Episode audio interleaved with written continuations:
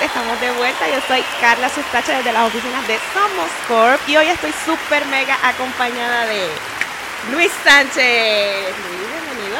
Buenos días, buenos días, saludos, Carla. El disclaimer inicial, ¿lo quieres hacer, Luis? Bueno, hazlo, hazlo tú, hazlo tú. Mira, Luis, Luis Sánchez es un colaborador, ¿verdad? Nosotros trabajamos en equipo varios proyectos casualmente, porque nuestros clientes tienen a, lo tienen al de gerente de proyectos. Y pues nosotros queríamos hablar de gerencia de proyectos, pero la gerencia de proyectos, Luis siempre está, al igual que las relaciones públicas, siempre estamos detrás. Nuestros clientes son los que tienen que brillar. Y él es un experto haciendo que sus clientes brillen. Y yo quería que estuviera aquí, pero como estamos backstage todo el tiempo. Así es. Luis tenía como que un poquito de, ¿verdad? Como que, es que esto no es lo mío. Sí, no, no, que no, no, no es lo mío. No es lo mío, no me dedico a esto, pero aquí estamos aceptando este reto. Vamos a ver cómo sale esto hoy. Te va a salir muy bien. A mí me encanta Luis porque pues la gerencia de proyectos conlleva una organización estratégica y nosotros trabajamos de la misma manera en Somos. Y pues hemos coincidido en varios proyectos y nos lo hemos gozado. Además de que hemos trabajado, pero mira, de, de, de, la mañana hasta el anochecer. Pero quiero que nos cuentes cómo la gerencia de proyectos, ¿verdad? De qué se, cuáles tus funciones para que la gente entienda la importancia de tener un project manager más allá de dejar las, corras que las cosas que vayan corriendo eh, como que por, por áreas, en vez de tener a alguien que los pueda unir, como haces tu función tan excelentemente. Pues mira, básicamente eh, la gerencia de proyectos es, es, no, no, es tan fácil, ¿verdad? Como, como podría parecer la palabra gerencia de proyectos. La gerencia de proyectos es, es un proceso sumamente complicado, pero a la vez es divertido es divertido porque te mantiene todo el tiempo activo, te mantienes todo el tiempo en un constante movimiento, no solamente mental, sino también físico, eh, pero te permite poder darle estructura a, lo que es una idea y poder darle, eh, ¿verdad?, una dirección este, sobre cualquier eh, iniciativa que, tenga el cliente y que haya confiado en ti, en tu capacidad. Este, y la gerencia de proyectos se ha convertido en este momento en mi vida, en, en mi pasión, de verdad.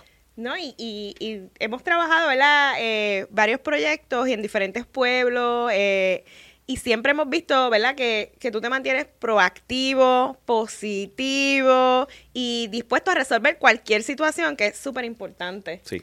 Y pues sabemos que la comunicación ahí pues, es esencial, porque la manera en que tú pides las cosas, en la manera en que tú te preparas para que eso funcione el día del evento, antes, durante y después, como habíamos hablado. Cuéntanos un poco cómo es ese proceso antes, durante y después, y, y, y tú como project manager, ¿verdad? las funciones que tienes con diferentes grupos y la comunicación, ¿verdad? Porque cómo es tan importante, porque sin comunicación no hay nada. Sí, mira, yo, yo soy de los que creo, ¿verdad? Y, no sé si esto, cómo, cómo lo va a tomar mucha gente, ¿verdad? Lo digo con mucho respeto, pero para mí la comunicación, yo pienso que la comunicación debería ser... Eh, estar enmarcado en uno de esos primeros mandamientos de lo, tan, de lo importante que es la comunicación. Porque, como bien dice este, esta palabra que está atrás, todo comunica. Y sin duda alguna, la comunicación es, eh, es vital. Y para uno poder ser exitoso en la vida, en el campo profesional, en lo personal, en, en, todas las áreas, en lo familiar y demás, eh, debe existir esa línea de comunicación, pero esa sana comunicación. No, ¿verdad? No, no significa que no vamos a poder eh, tener momentos donde quizás la comunicación mm, se pueda haber trastocado o algo, pero siempre hay que trabajar para poder lograr que haya una sana comunicación y una buena comunicación. La comunicación en la gerencia de proyectos es vital. No hay manera de que tú puedas tener éxito en un proyecto si tú no tienes esa buena comunicación, porque es importante el, que el proyecto pueda tener esa comunicación, valga la redundancia, eh, porque tú tienes que estar disponible para recibir información, pero para tú poder dar información. Y cuando tú das la información, tienes que saber cómo dar la información. Tenemos que tomar en consideración que no todo el mundo ¿verdad? Tiene el, el, expertise que puedas tener tú. No todo el mundo quizás pueda tener eh, la idea de tu cliente eh, y, y, desde esa base, desde esa base, pues comienza la buena comunicación. Desde que el cliente te identifica a ti como que tú puedes ser el manejador de tu proyecto, pues ahí empieza la comunicación de ellos hacia ti, cómo tú la recibes, cómo entonces tú se la comunicas a tu cliente, cómo tú se la, se comunicas a los recursos que tú puedas tener y, y, y, es, y es un efecto en cadena en cadena, ¿verdad? Y es importante porque de la comunicación que exista o que tú puedas tener para tu equipo de trabajo, para los recursos que tú vayas a identificar, depende el éxito de tu proyecto no significa que si la comunicación en el proceso se puede ver trastocada por alguna razón, el proyecto no va a salir. El proyecto puede salir, pero quizás se te va a tornar un poco más complicado que si tú tuvieses una buena comunicación desde el comienzo. Desde el principio. Sí. Y eso es una parte esencial de tus funciones. Mantener esas líneas de comunicación bien claras, definidas, para que entonces los resultados sean según lo que tú tienes en tu mente, porque tú puedes tener, tu cliente tiene una cosa en tu en su mente, tú puedes interpretar otra cosa sea, que primero pase con el cliente, delinear todo, ¿estás seguro que queremos esto? Confiamos en esto, esto va a ser nuestro suplidor en esta área, esto cómo vamos a ajustar ciertas cosas, delinear eso primero, para que en el proceso ya hay unas bases sentadas, porque ya hay una buena comunicación inicial con el cliente de las expectativas porque tú, si no hablan, tú tienes unas expectativas, el cliente tiene otra y al final el, el, el proyecto pues puede ser una cosa que, que, no es lo que el cliente tenía en su mente. No, sin duda alguna. Y, y, y, y sabemos que hay dos tipos de comunicación. Está la comunicación verbal y la comunicación no verbal. Los estudios dicen que el 80% de la comunicación es no verbal. Así que ya podemos imaginarnos de lo complicado que muchas veces se torna la comunicación y en la gerencia de proyectos es lo más que debe de eh, eh, predominar, que es la comunicación verbal, porque de lo contrario eh, es más complicado, es mucho más complicado, pero, pero pues cuando, cuando uno, uno es manejador de proyectos tiene que estar preparado mentalmente a que uno tiene que estar en todo momento eh, comunicando, comunicando y comunicando efectivamente. Y me encanta que hayas traído eso de la comunicación normal, que no quería podcast, que lo mío es backstage. Y andas aquí, mira, como pez, como pez en el agua, diciendo cosas que nosotros decimos en los podcasts. De, la comunicación no verbal. De verdad, ¿cómo así? Mira, eso de la comunicación no verbal es tan importante y la gente no lo toma en cuenta. Es muy importante. las miradas, cómo tú te paras. Cómo te proyectas, cómo te vistes, todo. Todo comunica. Todo comunica. Y un paréntesis, esto Luis está aquí porque además de que nuestro amigo lo respetamos muchísimo y, muchísimo y admiramos su capacidad de gerenciar proyectos y pues hemos disfrutado todos los proyectos que hemos tenido la oportunidad de coincidir es que un día estábamos scrolling Facebook y yo veo a, Luis Y de momento su cover picture era todo con Mónica. Y yo dije, espérate, pero tú tienes que ir a la oficina. Y él estábamos hace tiempo para él venir y visitarnos, pero pues le dijimos, pues siéntate. Pues aquí estoy. siéntate. Pasando este, este proceso.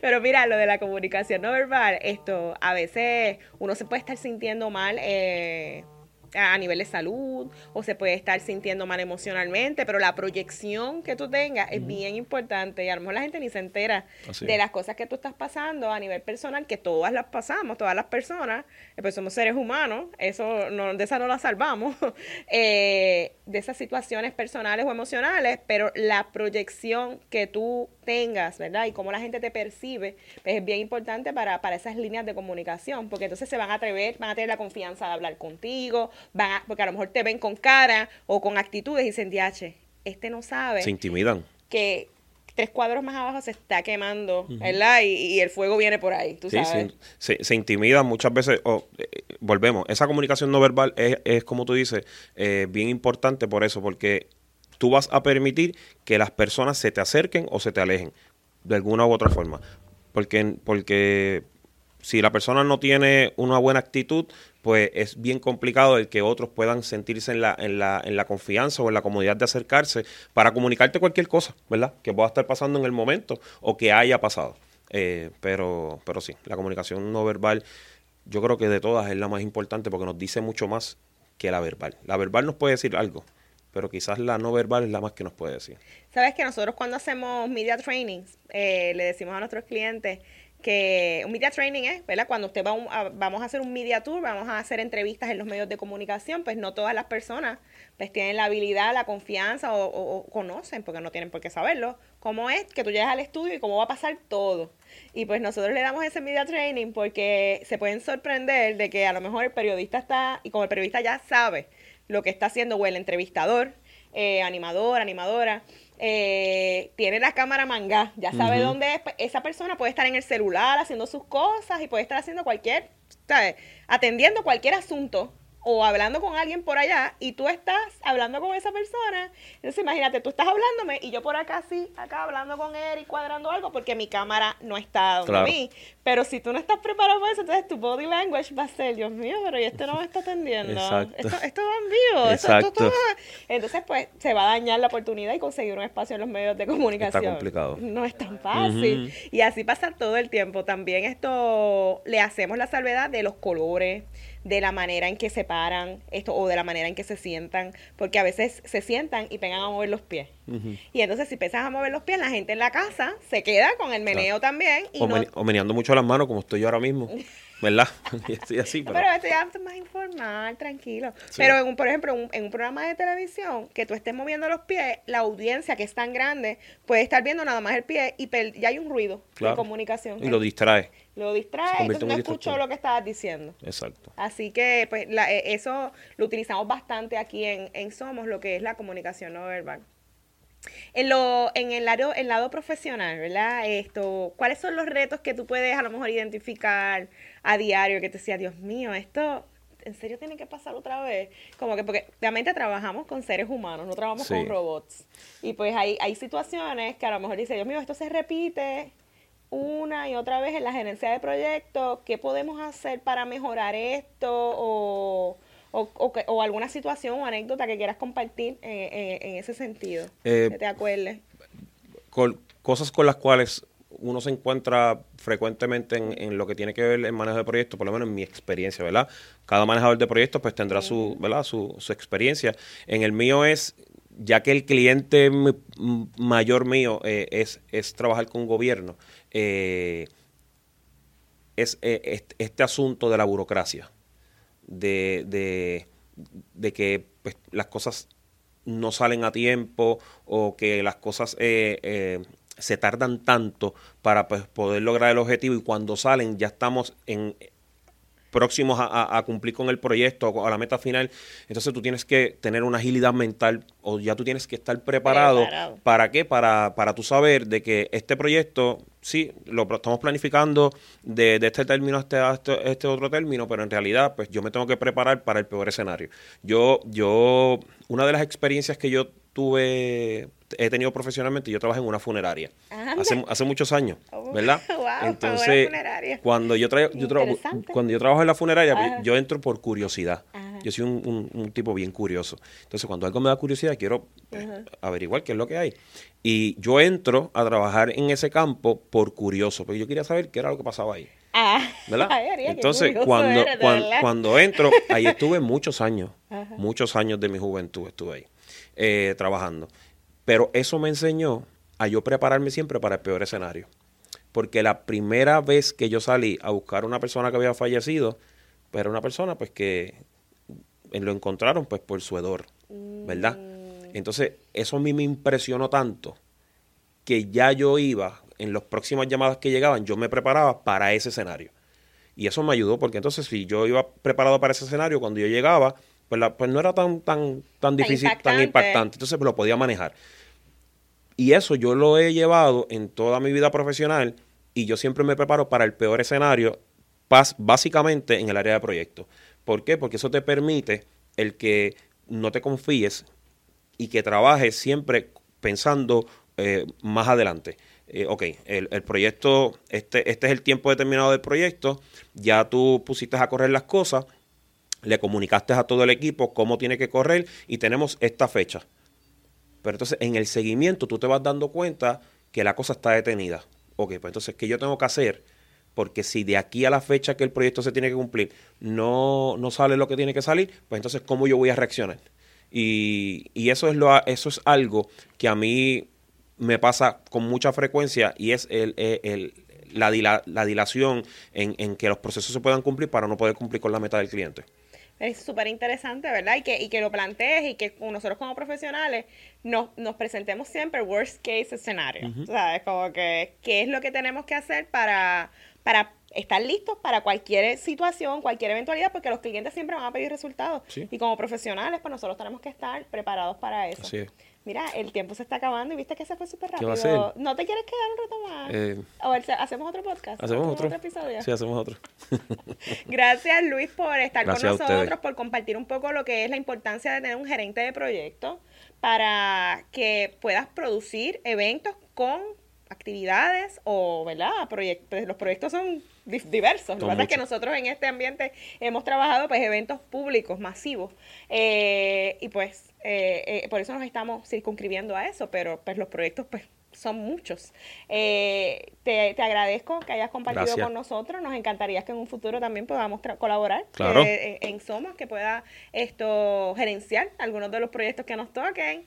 Y ya ustedes saben que estamos en Saludos Cordiales. Esto es un proyecto de Somos para educar, compartir información importante sobre temas de comunicación en todas las áreas.